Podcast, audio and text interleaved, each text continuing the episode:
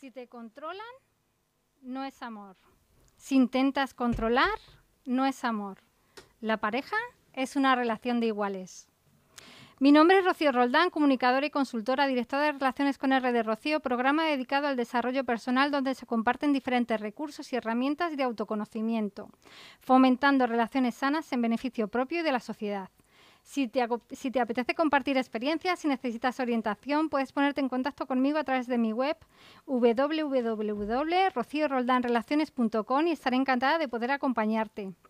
Estamos en el EGN Radio, comienza Relaciones con R de Rocío. Hoy me acompaña una vez más Francisco Javier Gutiérrez, experto en amor consciente. Bienvenido Francisco, ¿qué tal? Qué bueno verte de nuevo. Hola, hola, hola Rocío, eh, no, no, sé si estás grabando la sesión. Sí, se está grabando, eh, sí, creo que sí. Se está, estamos en directo también en Facebook, así que un saludo para todos los que nos ven desde Facebook. Ah, lo estás haciendo, ah, bien. Bueno, pues hoy vamos a tratar un tema muy interesante, como siempre. Todos los temas son súper interesantes. Y es el cómo, qué es lo que hay detrás de ese control y autocontrol que, que está cuando, que, que, se ejerce cuando estamos en pareja, ¿no? Eh, ¿Qué hay detrás de eso? Y debe ser algo muy profundo porque es muy común en muchas parejas, muchas. ¿Qué hay detrás, Francisco Javier? ¿Qué hay detrás de ese control y autocontrol? Pues fíjate, detrás del control y autocontrol lo que hay es miedo. Mm. Es miedo. Aunque, aunque la otra persona, la persona que recibe el control, eh, seguramente lo que, recibe, lo que percibe es, me quieres cambiar, no quieres, no, no, me aceptas como soy, ya estás otra vez queriendo que haga las cosas a tu manera. Pero lo que hay detrás de ese control es miedo.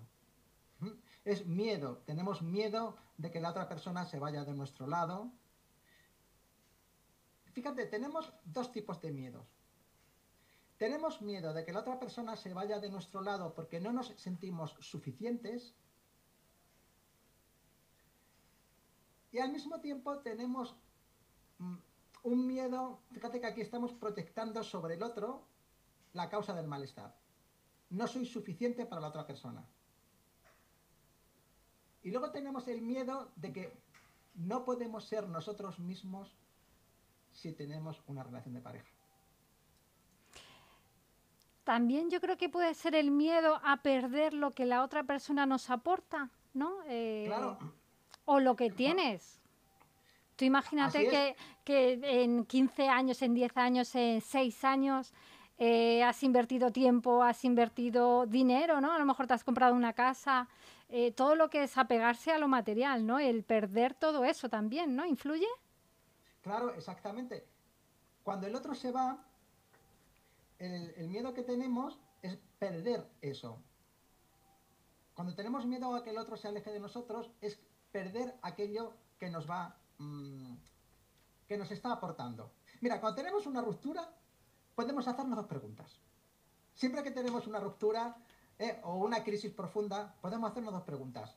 ¿Qué es aquello que esta persona me está dando y que, y que si se va lo voy a perder? Hmm.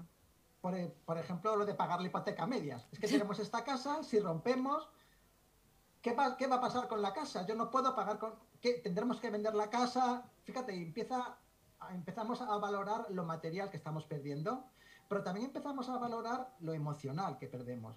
El sentirme acompañado, el estar al lado de una persona, el tener un proyecto en común. No te quiero contar ya si tenemos hijos. Ya. Esa es una pregunta que podemos hacernos. ¿Qué voy a perder? Pero otra que podemos hacernos, más interesante, es ¿Qué voy a aprender de mí con esta ruptura? Fíjate que el trabajo que te estoy proponiendo es, normalmente hacemos un trabajo de, intentamos que la solución al malestar es el control y, y estamos todo el rato mirando al otro.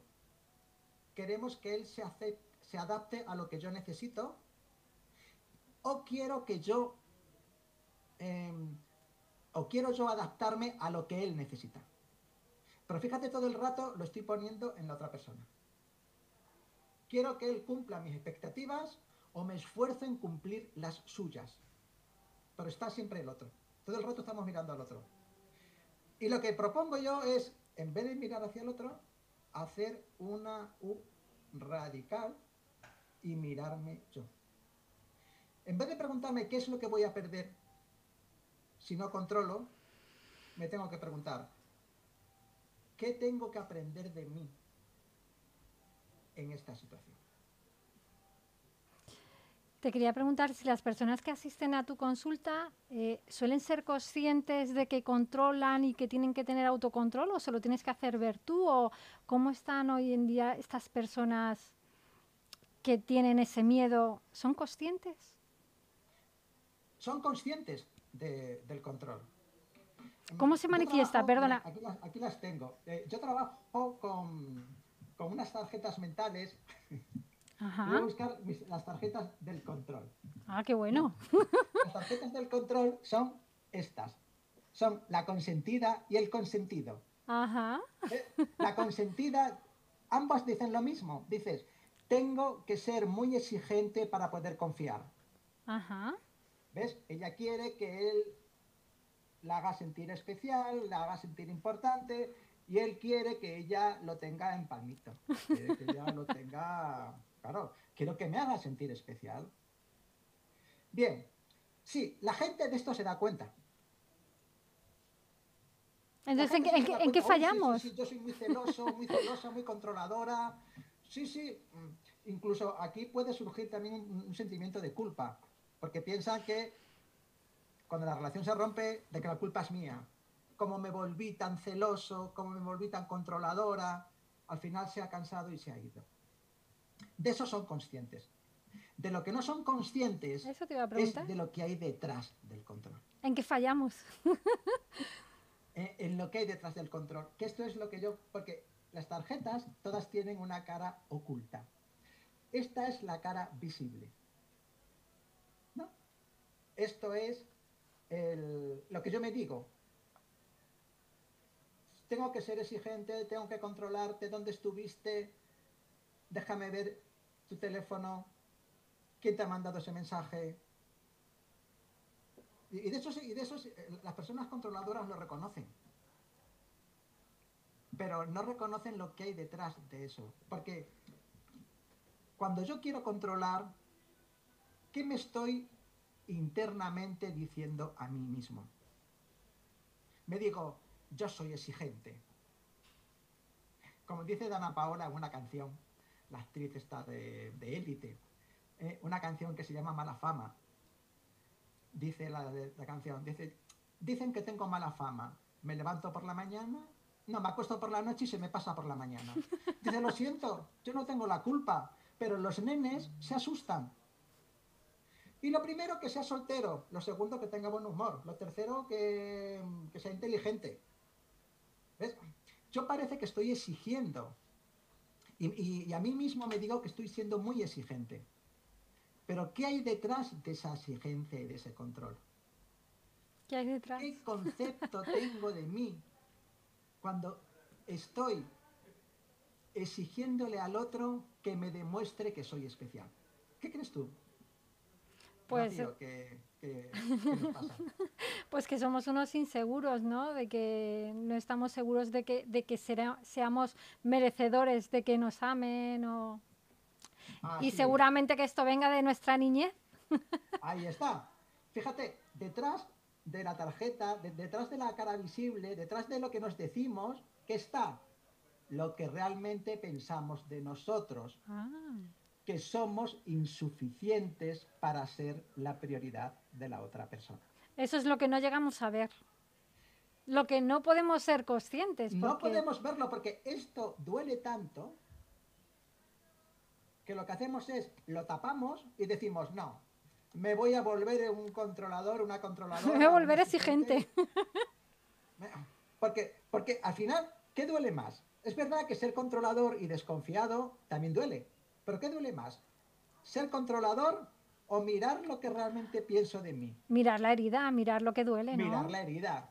Esto es lo que duele. Y como esto duele, vienen nuestros protectores y nos dicen, No, no, no, no, no. Si a ti no te pasa nada, es él o ella que no te hace sentir especial. Nuestros Es que protectores, que no te da la atención que necesitas. Francisco, nuestros protectores, cuando hablas de protectores, son las máscaras que nos ponemos, ¿no? Para Los protectores son los saboteadores. lo- los saboteadores. Pero fíjate que ellos, cuando actúan, no lo hacen con mala fe. Porque ellos, ¿qué quieren? ¿Qué quieren conseguir nuestros protectores? El- si mi pareja se retrasa un día por la noche, imagínate que llega tarde a casa y yo, pues, soy celoso.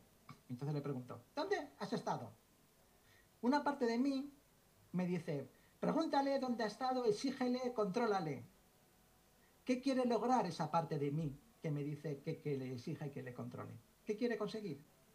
Pues que esté contigo, ¿no? O sea que... Que me sienta seguro.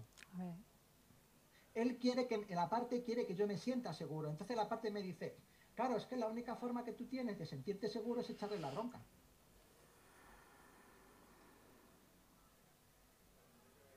Entonces de esa manera, loca, porque es una manera loca, porque ¿qué ocurre cuando yo le echo la bronca? ¿Qué pasa con mi pareja? pues que saldrá corriendo. Saldrá corriendo. Precisamente quiero eh, Acercarle, acercarle y le echo la bronca, lo cual provoca que, me- que se aleje todavía más. claro. ¿Y por qué ocurre eso? Porque nuestras tarjetas o nuestros protectores o nuestras máscaras actúan como aprendieron a hacerlo. ¿Y cómo aprendieron a hacerlo? ¿Cuándo aprendieron a hacerlo? Pues cuando eran niños, ¿no? Cuando somos Cuando niños, Cuando éramos niños. Y mira, y aquí te, te puedo contar el caso, mira, este es un caso, por ejemplo, de inseguridad. Estos son casos reales. Por ejemplo, una mujer mm, estaba siempre, se- se- eh, cuando era niña, se asomaba a la ventana para ver si venía su papá. Su papá le había dicho que venía a las 8. Y ella estaba esperando que viniera su papá a las 8. Y se asomaba a la ventana, pero ¿qué pasaba? Que su papá no venía a las 8. Eran las 10 y no había venido. Entonces ella qué aprendió? A desconfiar. Aprendió a desconfiar de su papá. No, lo que me diga mi papá no va a ser verdad. ¿Por qué? Porque esa es la única manera que ella tiene, que una niña tiene, de, de cuidarse, de seguir adelante. pues qué, qué forma más tonta, "Ah, ¿eh? no te- este fin de semana vamos a ir al parque de atracciones. La niña dirá, sí, eso dijiste el- el fin de semana pasado. Y, y yo toda ilusionada y no, no, me, no me llevaste. Así que ya, ahora no me lo voy a creer. Así es como aprenden nuestros protectores a, a cuidarnos. Y esa, y esa manera de actuar es la que luego se manifiesta cuando somos adultos. Porque cuando la pareja llega tarde por la noche, ¿qué herida se activa? Pues la herida de injusticia. No me parece justo que herida- venga- La herida, cuando tenemos la- el- esta, esta tarjeta, la herida que se activa es la de, la de traición. La de traición. Es la herida de traición, es la herida que te dice, no puedo confiar en ti. Para ti es más importante el trabajo que yo. Esa niña pensaba, "Jo, no soy importante para mi papá. Es más importante el trabajo que yo, por ejemplo. Y no te quiero contar si eso mismo se lo escucha decir a su madre. Pues fíjate, con, con todos los padres ausentes, yo por lo menos que tuve un padre ausente, que estaba siempre de viaje el hombre, pues imagínate la herida ahí. Claro, y ahí puede haber, porque detrás de esta tarjeta, detrás de la consentida, está siempre la herida de abandono. Está esta, la dependiente. La herida de abandono. Detrás de la herida de traición está la herida de abandono, que es la que no nos, con la que no podemos. Estas dos van juntas. Detrás del control siempre hay un miedo a la soledad. Un miedo a la soledad. Y la forma que yo tengo de protegerme de mi miedo es controlándote y exigiéndote que estés conmigo Ajá. y que me hagas sentir especial. Porque de niña no se lo hicieron sentir, o de niño. Porque de niña no se lo hicieron sentir. Precisamente en las relaciones de pareja vamos a buscar con la pareja aquello que no, que no nos dieron, claro, aquello que no nos dieron, pues... Pero lo curioso es que nos comportamos con la pareja como si, la, como si la pareja fuera nuestro papá.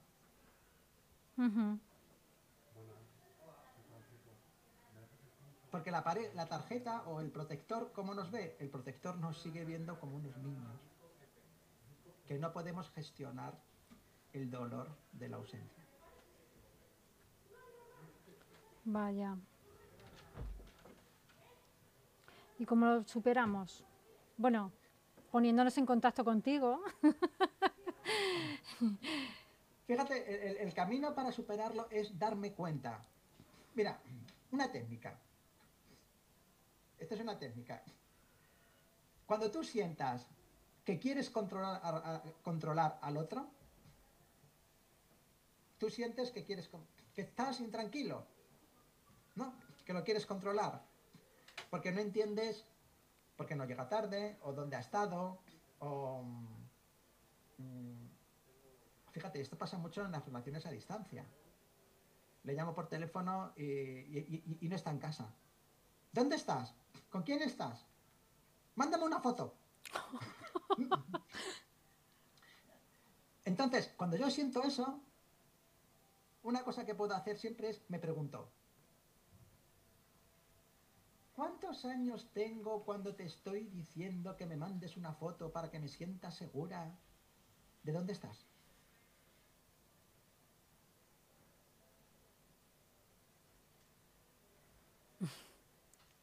¿Y qué respuesta nos damos cuando decimos cuántos años tengo?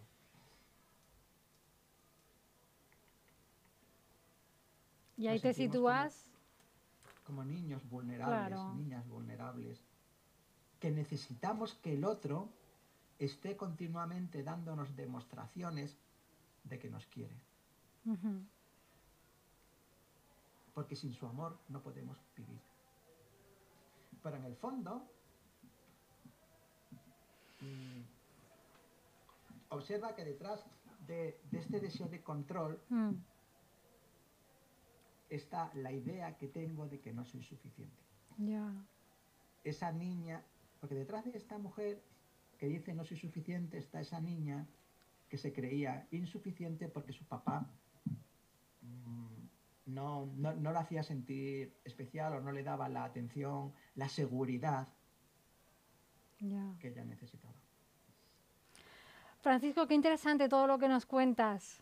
Eh, quiero seguir continuaremos con estas heridas, que nos transmitas todo tu conocimiento y todo lo que sabes. Hoy el tiempo se nos acaba, no, no puedo continuar, pero estamos en contacto y me gustaría que siguieras transmitiéndonos todo, todo ese conocimiento y lo potente que es Muchísimas gracias de, verdad de darnos tus técnicas y cómo tú trabajas. Así que pues un saludo muy grande, Francisco, y bueno, pues estamos en contacto. Muchísimas gracias por tu aportación. a ti, Rocío. Un abrazo. Un abrazo. Chao. Chao.